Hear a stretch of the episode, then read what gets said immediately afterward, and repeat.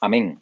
Vamos a ir entonces a la palabra ahí. Usted me imagino que tiene a su papá, a su mamá, a su esposa, a su esposo al lado suyo, a sus hijos, y declare ahí en ese ambiente familiar, en ese ambiente de casa. Nosotros hoy desde nuestra casa estamos acá también transmitiendo y usted ahí va a declararle al que está al lado suyo, que es su papá, su mamá, su hijo, y dígale, yo soy lo que la Biblia dice que yo soy, yo tengo lo que la Biblia dice que yo tengo y yo puedo hacer lo que la Biblia dice que yo puedo hacer. Hoy continuamos con la serie, estamos casi a punto de terminarla.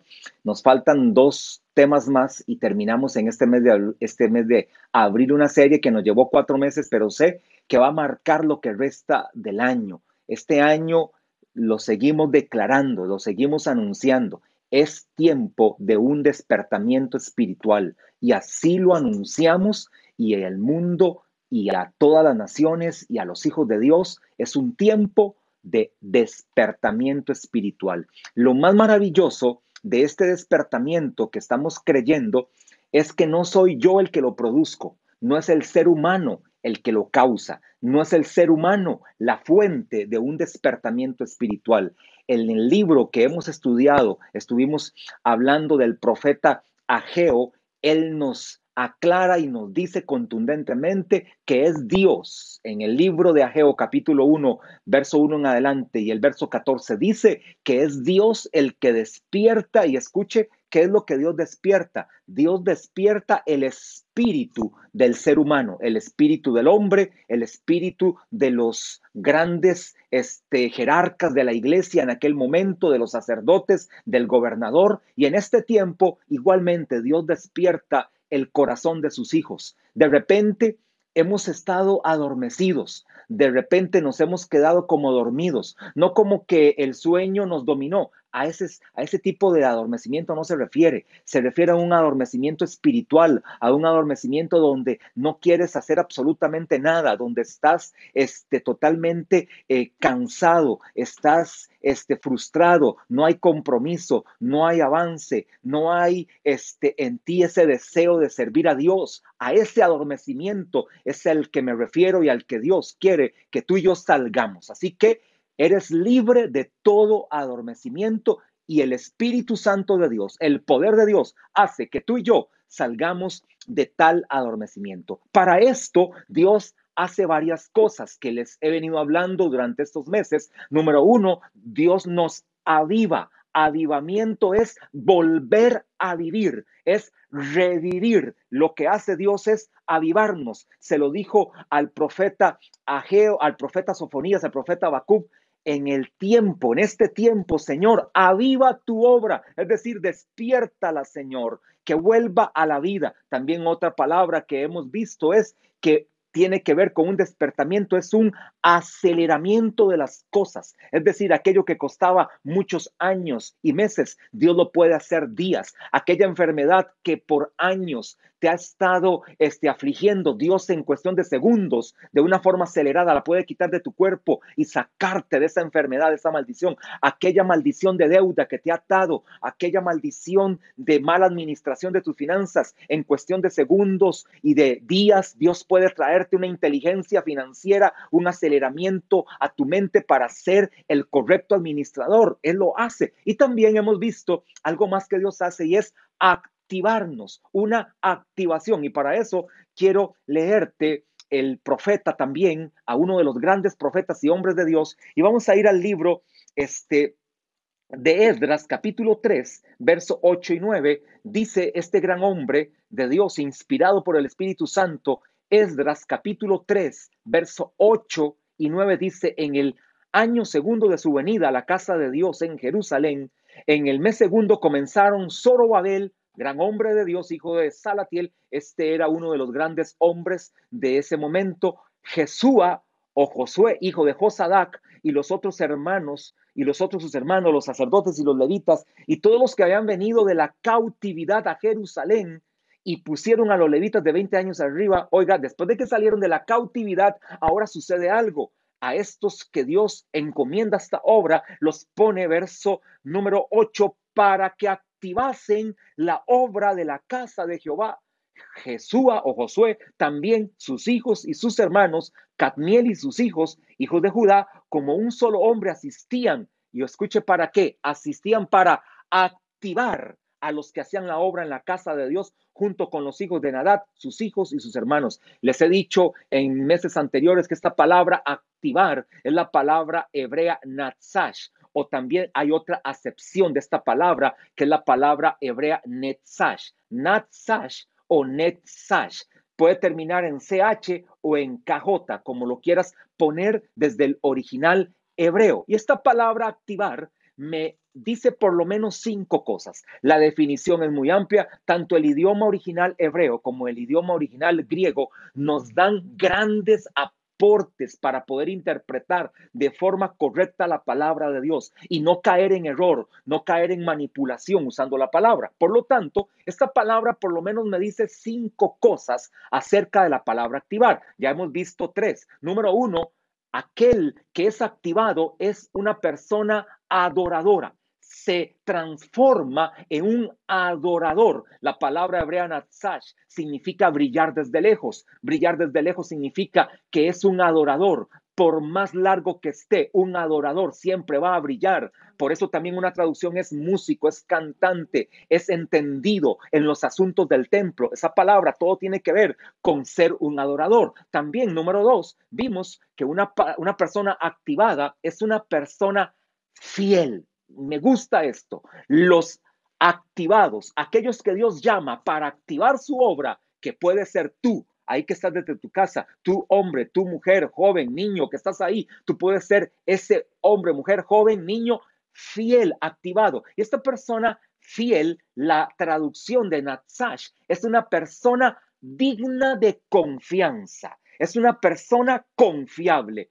es decir, es una persona fiel. Los fieles somos confiables. Nos encargan una cosa y la hacemos todavía mejor. Estamos permanentemente, no salimos corriendo, no huimos, no desertamos, no abortamos, no somos de los que le ponen siempre una piedra en el zapato a la autoridad que Dios nos ha puesto. No somos de aquellos que siempre están llevando la contraria, que todo lo complican, que a todo le ponen siempre una razón para no hacerlo. El confiable ve razones para hacer las cosas. Eso es número dos. Número tres, también la palabra natsash o netsash, que tiene que ver con la palabra activar, tiene un tercer significado y es una persona, escucha esto, apasionado por la palabra de Dios. Y el original hebreo amplía y dice que esta persona apasionada por la palabra, lo que significa la palabra netzash, es una persona fuerte, es una persona vigorosa, es una persona que está siempre, siempre, escucha esto, siempre en victoria.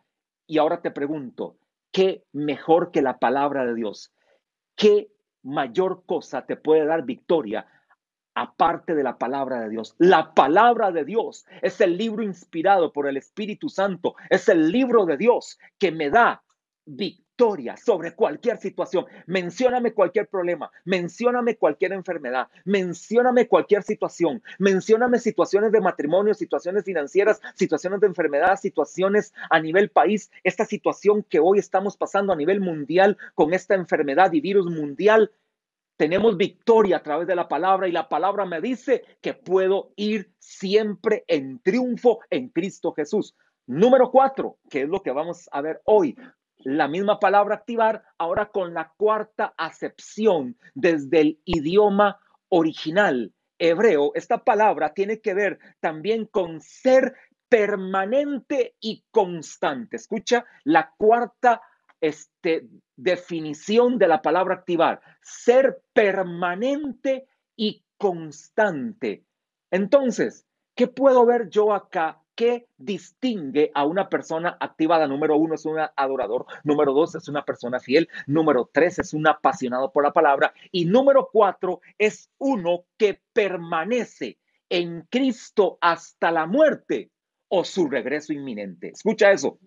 Él regresa, definitivamente Él va a regresar por su iglesia y seremos arrebatados. No está, no va a estar aquí el Señor y va a poner los pies sobre la tierra para cuando Él venga en su arrebatamiento, en el rapto. Eso lo hará en su segunda venida para establecer ahora los mil, los mil años de gobierno o lo que llamamos el milenio. Eso todavía no sería lo que va a suceder. Lo primero que va a suceder es el rapto inminente de la iglesia y tú y yo vamos a ser arrebatados o pudiera ser que la muerte nos sorprenda primero. Y si la muerte nos llegara a sorprender, dice la palabra que entonces vamos a resucitar para estar con Él para siempre. Lo importante acá es que estés vivo como estás ahorita o llegaras a morir, sé permanente hasta la muerte o hasta el regreso de Cristo. Permanece hasta que te cueste tu propia vida, permanece con Cristo hasta hasta el último día de tus días. Esta palabra permanecer significa varias cosas. Y aquí me fui al idioma original griego, porque quiero este, inspirar esta parte en un pasaje maravilloso de la palabra que es San Juan capítulo 15. Y esta palabra, permanecer en griego, significa varias cosas. Y vamos a ir a la poderosa palabra de Dios y quiero que por lo menos tú entiendas que esta palabra permanecer este, tiene varias implicaciones y que tú y yo las podamos entender, que tú y yo las podamos aplicar. Lo número uno, y voy a ir a la Biblia, dice San Juan capítulo 15. Mientras tú vas a la Biblia, este, tómate el tiempo, San Juan capítulo 15. Ve a la Biblia, San Juan 15. Capítulo 15, verso 1 en adelante vamos a hacer, este, vamos a ir leyendo, este, no todo seguido hasta el verso 17, es hasta el verso 17, pero voy a ir haciendo altos en algunos versos y entonces ahí lo vamos aprendiendo. Antes de empezar a leer San Juan capítulo este, 15, quiero decirte que permanecer es la palabra griega meno, M-E-N-O, meno no tildado en la O, no es meno, es meno. Y esa palabra griega significa quedarse en un lugar. También significa estado, relación, expectación. Quedarse en un lugar determinado.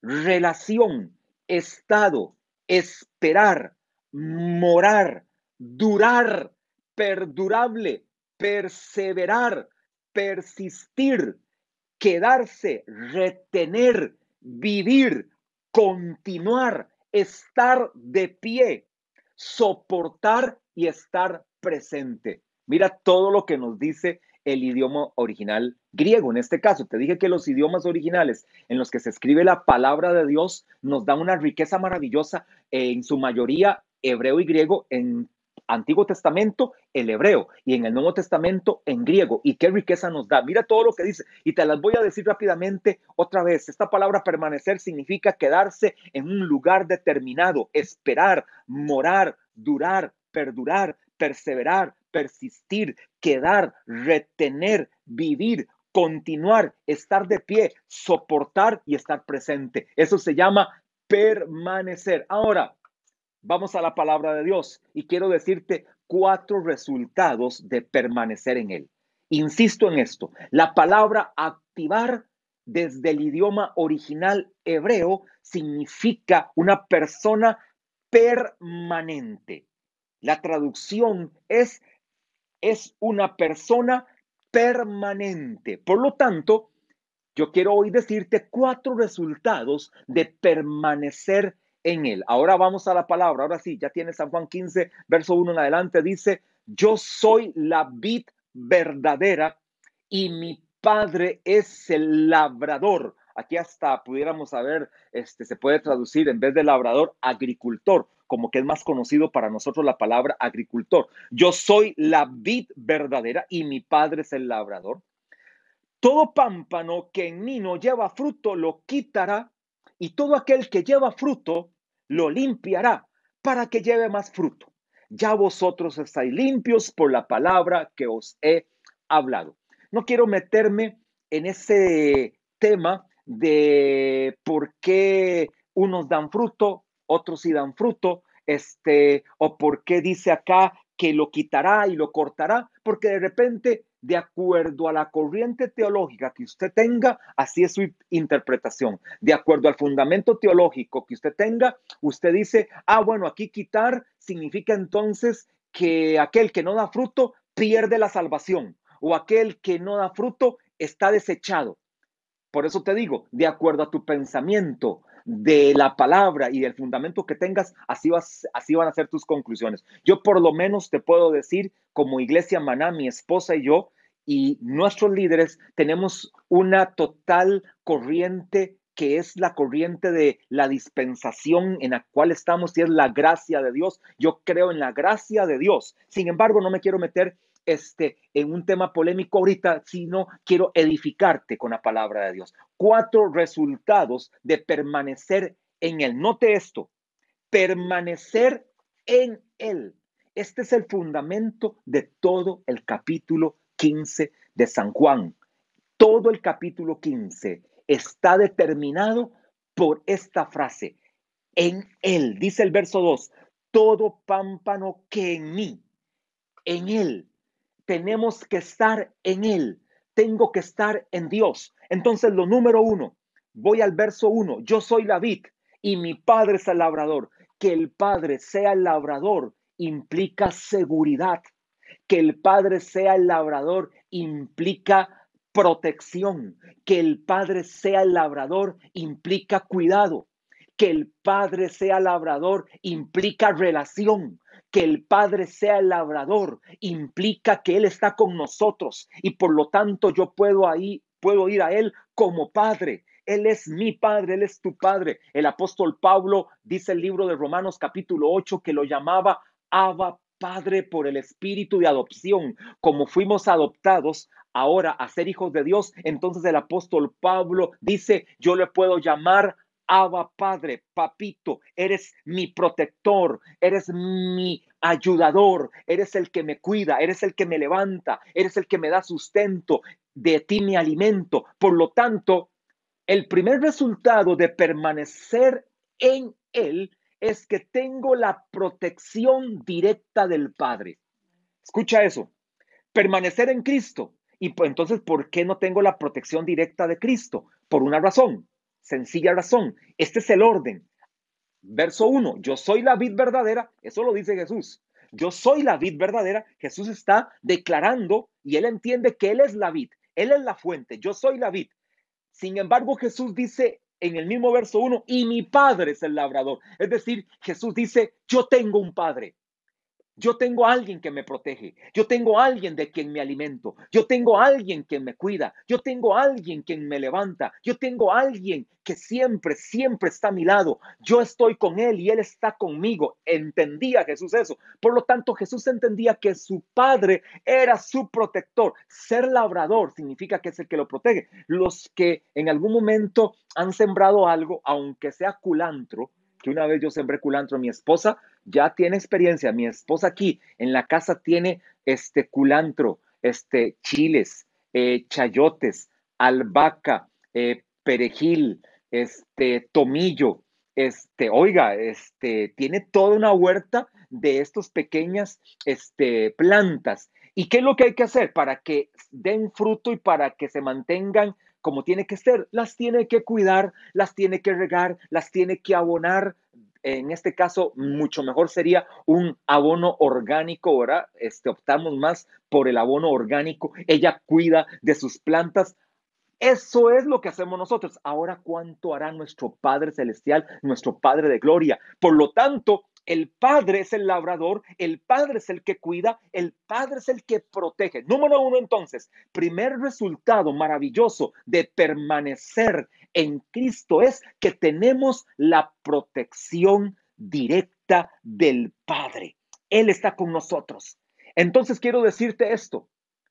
Te lo voy a declarar porque el bosquejo te lo voy a hacer llegar en minutos. Está llegándote a tu celular, a tu computadora, en minutos ya casi lo vas a tener en tu mano. Los líderes de célula lo van a tener para impartir una poderosa célula que, por cierto, a todos los que nos están viendo, a todos los que nos están este, visitando, a todos los que están ya ahorita en el Facebook y están conectándose, también tenemos células en este estilo, online, nada más que las células las hacemos en un aula virtual por Zoom o de, acuerdo a la plataforma que quiera usar el líder, pueden ser por Skype también, alguno puede usar esa plataforma. Y entonces, con el bosquejo que les mando, toman ahora el tema y ahora lo explican, ahora cada uno aporta. En este momento yo no te puedo dar chances a, que de estos aportes o a que interrumpas el tema. Sí puedes dar tus aportes ahí en comentarios, sí cierto, eso sí se puede. Eso sí se puede permitir. Si usted puede dar aportes, los puede poner acerca de permanecer en Cristo, en el punto en el que estamos, en el tema en el que estamos, usted puede poner aportes. Ahora mi esposa de repente este, puede dar algún comentario que usted está poniendo, de repente va a ser buenísimo. Usted no se edifica con todos sus aportes. Iglesia amada, porque esta es una iglesia entrenada. La iglesia Maná Internacional no es una iglesia para entretener cristianos, es una iglesia para entrenar hijos de Dios, para preparar excelentes hijos, esposos, líderes, profesionales, empresarios. Esa es la iglesia maná. Perdón que me haya salido un poquito del tema, pero es que quería ir a esta parte. Ahora, quiero decirte que cuando yo permanezco en Cristo, por lo tanto esto me da la protección del, del Padre, esto me da una comunión íntima con Él. Permanecer en Cristo implica tener una comunión con Cristo. ¿Sabes qué significa una comunión con Cristo? Una santificación progresiva. Y escucha la palabra que estoy usando, santificación progresiva.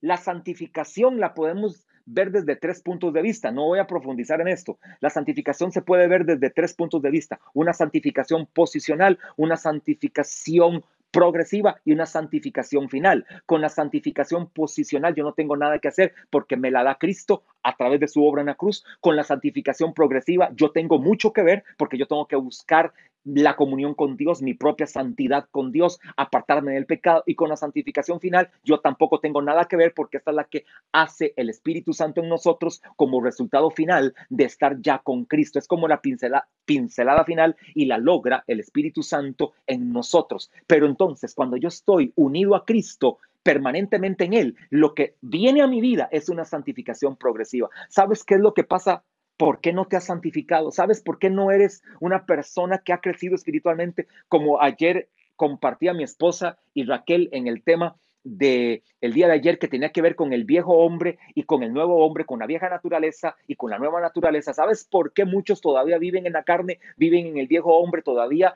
están atados al pecado? Porque están muy separados de Cristo, porque les falta revelación de la permanencia en Cristo, porque no están de forma consciente en una santificación progresiva, una santificación que viene a ser un proceso día con día. Esta santificación progresiva es un proceso que no es de la noche a la mañana, es día con día. Tu santificación se va logrando día con día. Entonces, número uno, primer resultado de permanecer en Cristo es una protección directa del Padre. Eso es maravilloso. Ahora, número dos, aquel que permanece en Cristo o en Él o en mí, dice, el que permanece en mí, ese mí es Cristo. Número dos, experimenta cuatro niveles de fructificación. Escucha eso. Permanecer en Cristo solamente me da beneficios. Y cuando yo digo permanecer, vuelvo a repetir, permanecer es perseverar, permanecer es vivir, permanecer es quedarse, retener, estar presente, quedarse en un lugar determinado, no abortar. A eso me refiero con permanecer. Entonces, aquel que permanece en Cristo experimenta cuatro niveles de fructificación. Y te los digo rapidísimo. Los cuatro niveles de fructificación es dar fruto, más fruto, mucho fruto y fruto permanente. Ahí donde estás, repítelo, dilo. Ahí al que está al lado tuyo, tu papá, tu mamá, tus hijos, este, tu esposa, tu esposo, este, tu tío, tu tío, tus amigos, no sé, compañeros de trabajo, de repente sacaron un rato en este tiempo y están escuchando el tema porque es tiempo libre. Mira los cuatro niveles de fructificación. Fruto, más fruto, mucho fruto, fruto permanente. Rápidamente, ¿eh? qué fácil es. Fruto, más fruto, mucho fruto, fruto permanente, cuatro niveles de fructificación. Ahora, quiero explicarte algo con estos cuatro niveles de fructificación. Leo el verso de la palabra de Dios, verso 8. Verso 8. En esto es glorificado mi Padre, en que llevéis mucho fruto y seáis así mis discípulos. Tal vez te estás preguntando, pastor, pero ¿qué es dar fruto? Pastor, ¿será que dar fruto es llegar a tener 100 células? Pastor, ¿será que ser fruto es llegar a ser un apóstol, un evangelista, un profeta, un pastor y maestro? Pastor, ¿será que dar fruto es tener en el currículo este, 100 sanidades de cáncer, 5 resurrecciones, 25 personas que estaban en una silla de ruedas levantada? ¿Será que eso es dar fruto? Pastor, ¿será que dar fruto es caminar a un metro arriba del piso? Pastor, ¿será que eso es dar fruto? Quiero decirte que todo eso tiene que ver, pero pareciera que estamos enfocados solo en eso. Dar fruto, resumen, dar fruto es glorificar al Padre.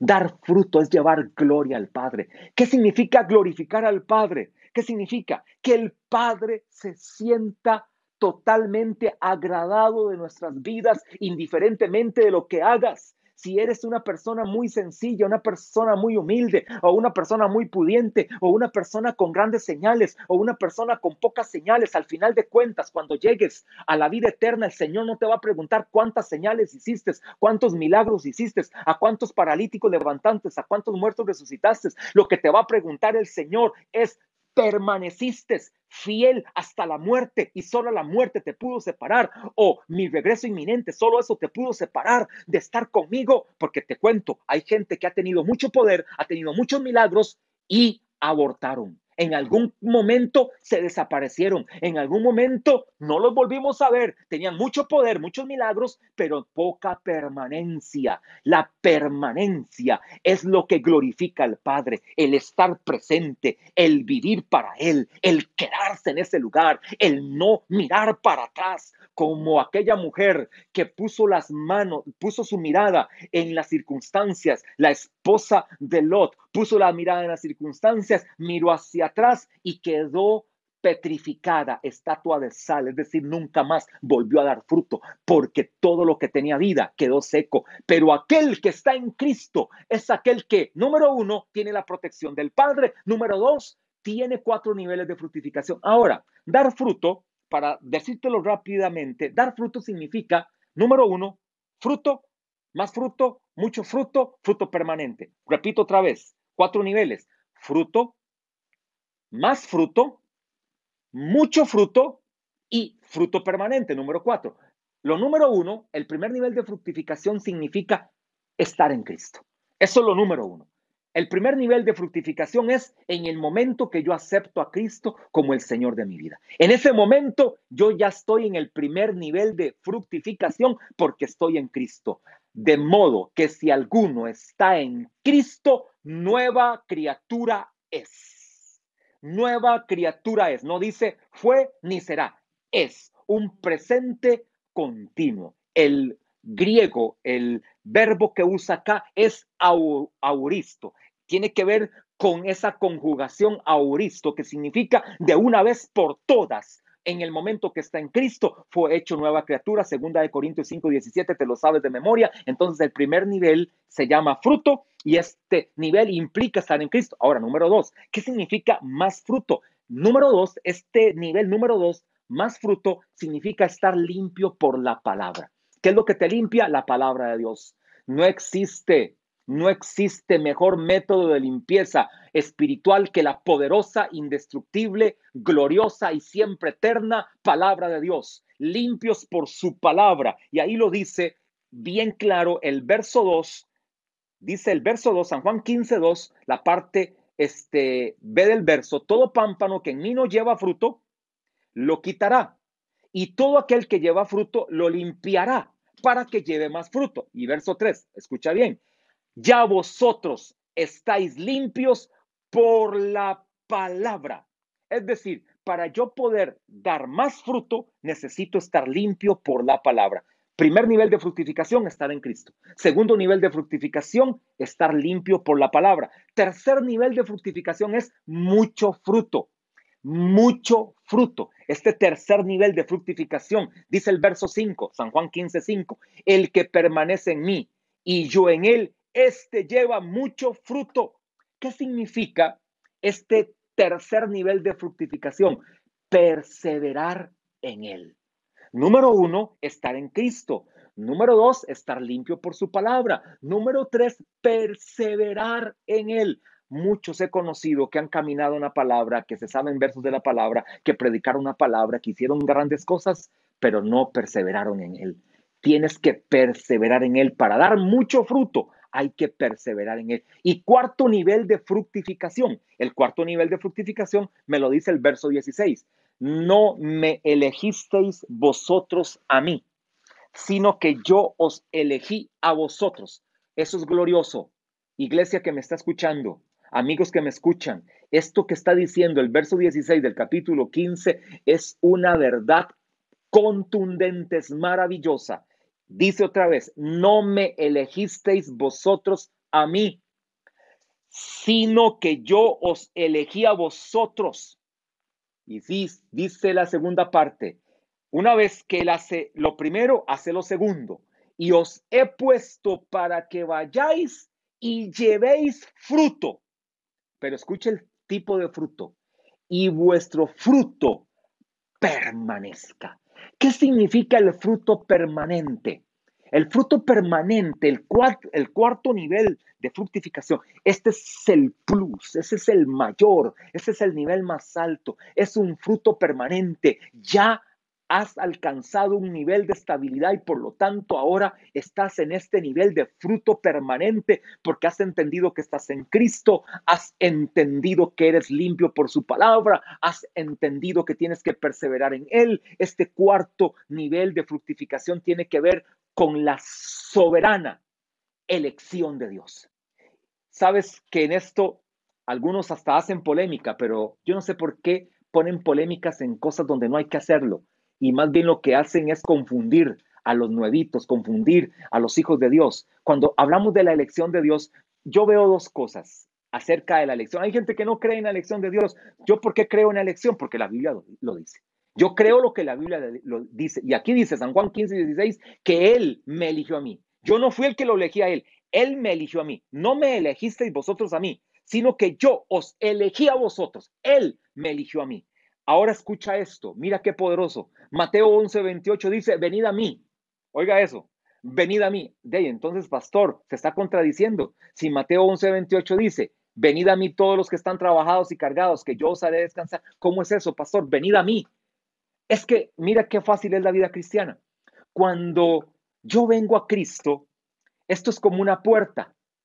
Entonces, por eso dice Apocalipsis 3:20, que cuando él toca a la puerta de nuestro corazón, entonces Él entra a nuestro corazón. Igual entonces, yo voy a Él, venid a mí, este verso, Mateo 11, 28, venid a mí, es como entrar por una puerta que cuando tú vas, la puerta dice, cuando tú vas entrando, la puerta dice, venid a mí, yo voy a Él, yo voy a Él. Cuando yo entro por la puerta, me doy la espalda y veo otro rótulo que dice San Juan 6:65, ninguno puede venir a mí si no le fuere dado del Padre.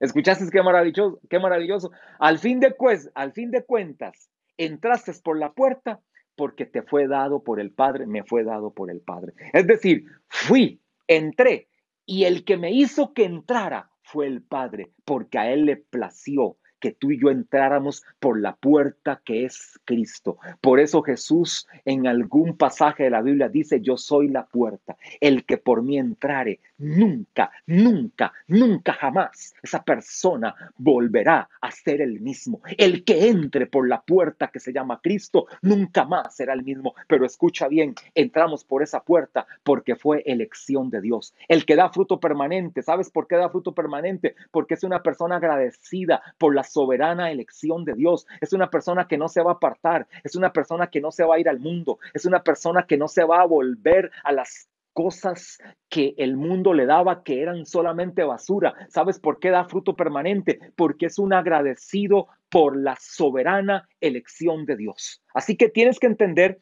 estos cuatro niveles de fructificación. Bueno, voy haciendo como un resumen. Cuatro resultados de permanecer en el número uno, experimenta la protección del Padre. Número dos, experimenta cuatro niveles de fructificación. Número tres, ahora esta persona que permanece en Cristo, número tres, resultado tres, es que tiene una dependencia absoluta de Cristo.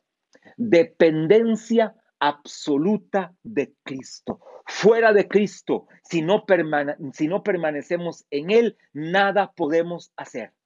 Entonces, lo número tres, el resultado número tres de permanecer en Él, en Cristo, es una absoluta dependencia de Cristo. Y el verso 5 lo dice claramente, porque separados de mí, nada podéis hacer. San Juan 15, 5, porque separados de mí, nada podéis hacer. En el original dice, el idioma hebreo, sin mí, porque separados de mí. En el original dice, porque sin mí, nada, nada podemos hacer. Por lo tanto, iglesia, amigos que me escuchan, todo pámpano, el pámpano es una rama, para estar claros. Jesús es la vid, Jesús es la fuente. Las ramas se alimentan de la vid, las ramas se alimentan del tronco, las ramas se alimentan de la raíz. Jesús es la raíz, Jesús es el tronco, Jesús es la vid. Las ramas somos tú y yo, somos los pámpanos. Y escucha esto, éramos ramas que estaban tiradas, éramos ramas que estaban totalmente abandonadas, éramos ramas que estaban en el basurero, que estaban en el mundo, que estaban hundidas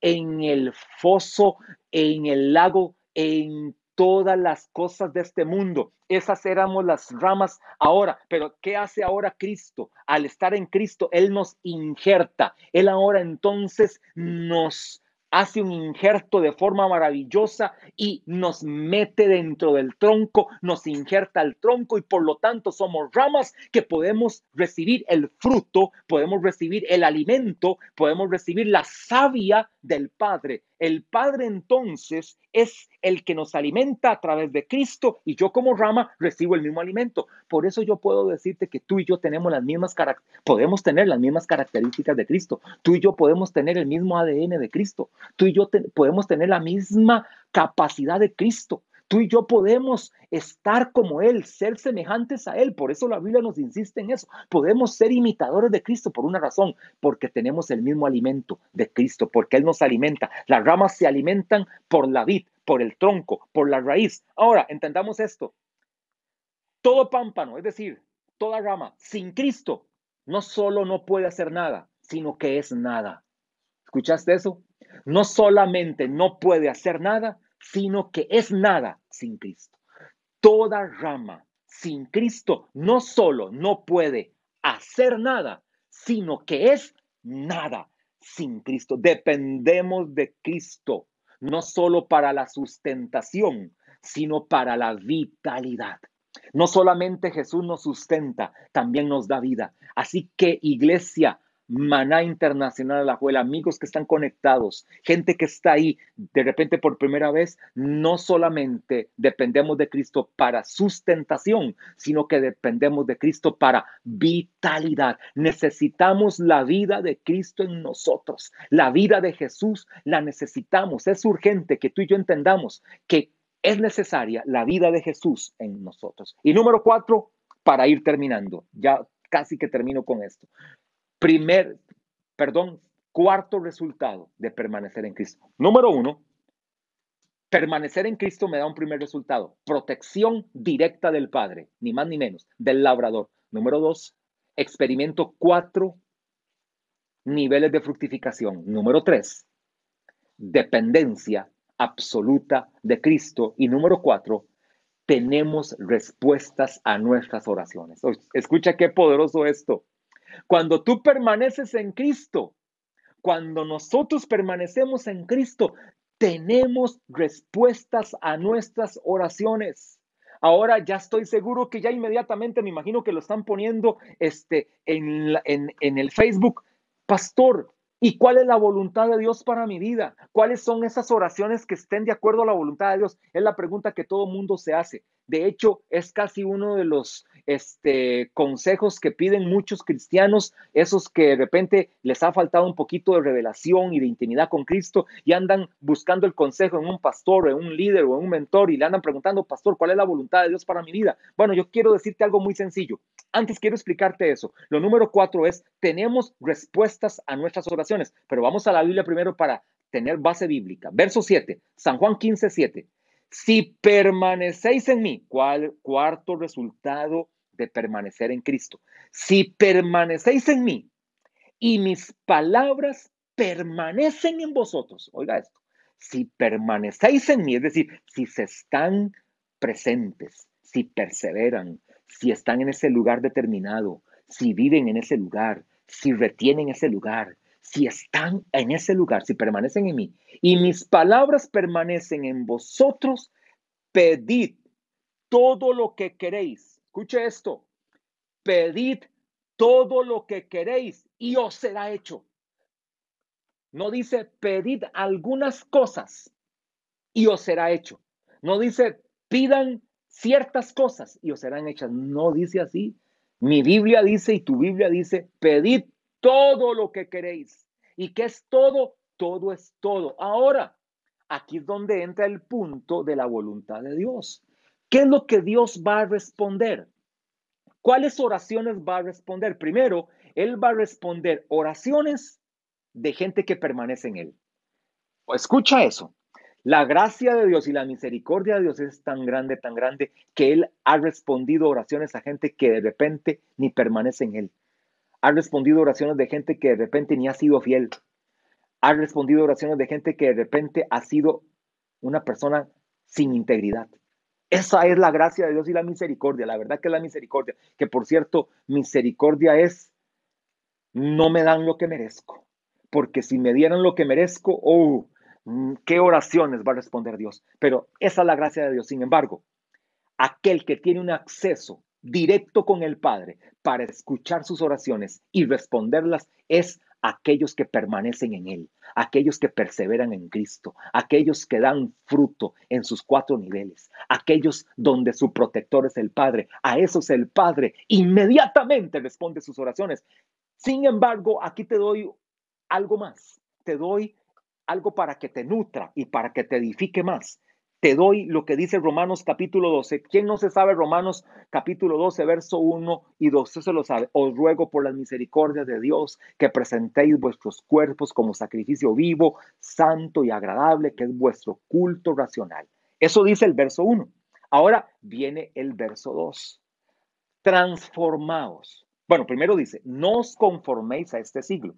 No os conforméis a este siglo, sino transformaos por medio de la renovación de vuestro entendimiento o de vuestra mente, sino transformaos por medio de la renovación de vuestro entendimiento para que comprobéis cuál es la buena voluntad de Dios, agradable y perfecta. Primero este verso 2 dice que la voluntad de Dios es buena y es agradable y perfecta. Y entonces Dios me hace comprobar la voluntad de Dios. Ahora, cuando yo sé que es la voluntad de Dios mis oraciones, Sabes, no tienes que andarte preguntando nada. Cuando ya tú permaneces en Cristo, las oraciones que tú hagas fluyen de forma natural. De forma natural las oraciones fluyen y entonces esto hace que sean conforme a la voluntad de Dios. Cuando alguien permanece en Cristo, persevera en Cristo, da fruto para el Señor, y ora, sus oraciones fluyen de forma normal. No tiene que andarse preguntando, ¿y esta oración será conforme a la voluntad de Dios? Ya él sabe que las oraciones que tiene que hacer tienen que estar ajustadas a la palabra de Dios. Por eso dice, comprueben que sea la voluntad de Dios. Yo no voy a hacer una oración que no esté conforme a la palabra de Dios.